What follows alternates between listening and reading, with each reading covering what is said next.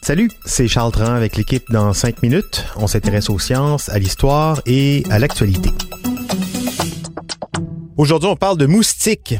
Tout le monde le sait, au Québec, il y en a trop des moustiques. Vraiment, vraiment beaucoup trop hein, en saison. En tout cas, on dirait qu'ils se reproduisent par génération spontanée. Et dans un élan de furie totalement justifié contre ces nuisances volantes, vous vous êtes peut-être déjà demandé, mais à quoi ils servent les moustiques? Est-ce qu'on pourrait pas juste les éradiquer complètement, les oblitérer de la surface de la Terre? Eh bien, vous n'êtes pas les seuls à vous être posé la question. Hélène Lorrain aussi se l'est posée. L'humain a commencé à bâtir une expertise pas mal solide en matière d'extinction d'espèces animales, n'est-ce pas? Donc, ça devrait être assez facile d'éradiquer toutes ces bébites de la planète. Et, que dire des avantages? Hein? Savez-vous que les maladies transmises par les piqûres de moustiques sont responsables de la mort de près de 725 000 personnes à chaque année? C'est l'animal qui cause le plus de mortalité devant les requins, les loups, les lions, les crocodiles et les serpents, tous réunis. Sans moustiques, il n'y aurait plus de maladies comme le Zika, la malaria, ni de tabac, de de piqûres de maringouins. Imaginez la petite aiguille du joie au maître éclaterait d'être toujours au top. Or, encore une fois, je suis la casseuse de party, ce n'est pas si simple.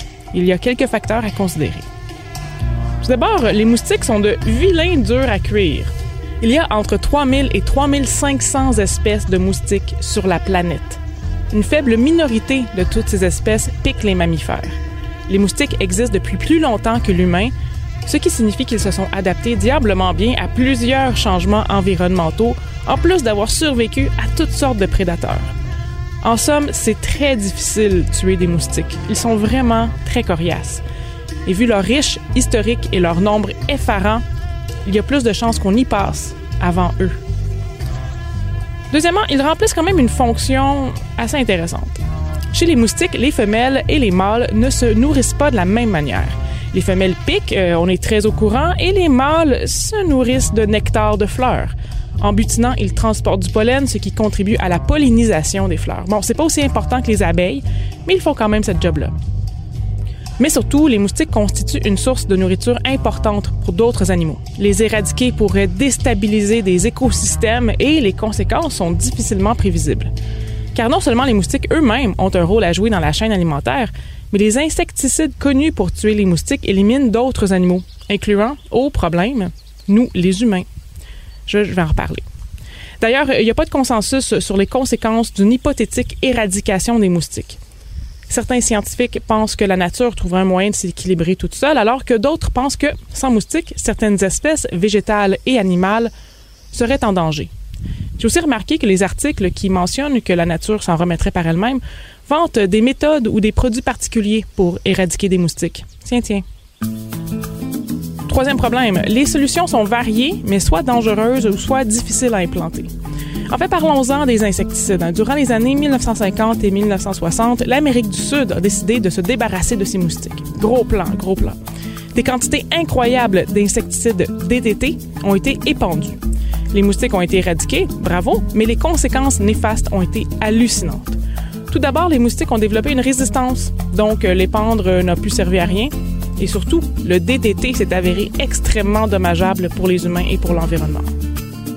Par exemple, sur un autre continent, l'Amérique du Nord, le DTT a été responsable de la baisse drastique du nombre de pigargues à tête blanche. C'est aussi connu sous le nom de aigle à tête blanche, mais c'est pas un aigle, c'est un pigargue. Ça, c'était vers le milieu du 20e siècle. Le DTT a donc été banni aux États-Unis d'un usage en agriculture et les pigargues sont en train de revenir, comme par hasard. Mais revenons à l'éradication des moustiques de l'Amérique du Sud. Justement, cette éradication n'a même pas tenu le coup à cause des bateaux qui vont d'un continent à l'autre. Les moustiques sont revenus de l'Asie ou d'Afrique après quelques années, évidemment. La solution la plus discutée ces temps-ci est la solution génétique. Le but est de modifier des gènes sur des moustiques, les empêchant de fonctionner normalement. Par exemple, ces moustiques défectueux se reproduiraient, mais leurs descendants mourraient avant de pouvoir commencer à piquer.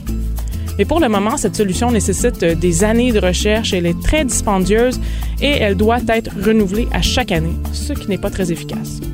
Une dernière piste de solution serait l'éducation. Les individus vivant là où des moustiques sévissent pourraient participer à l'éradication des moustiques, par exemple, en sachant reconnaître leur lieu de pondaison et en les détruisant.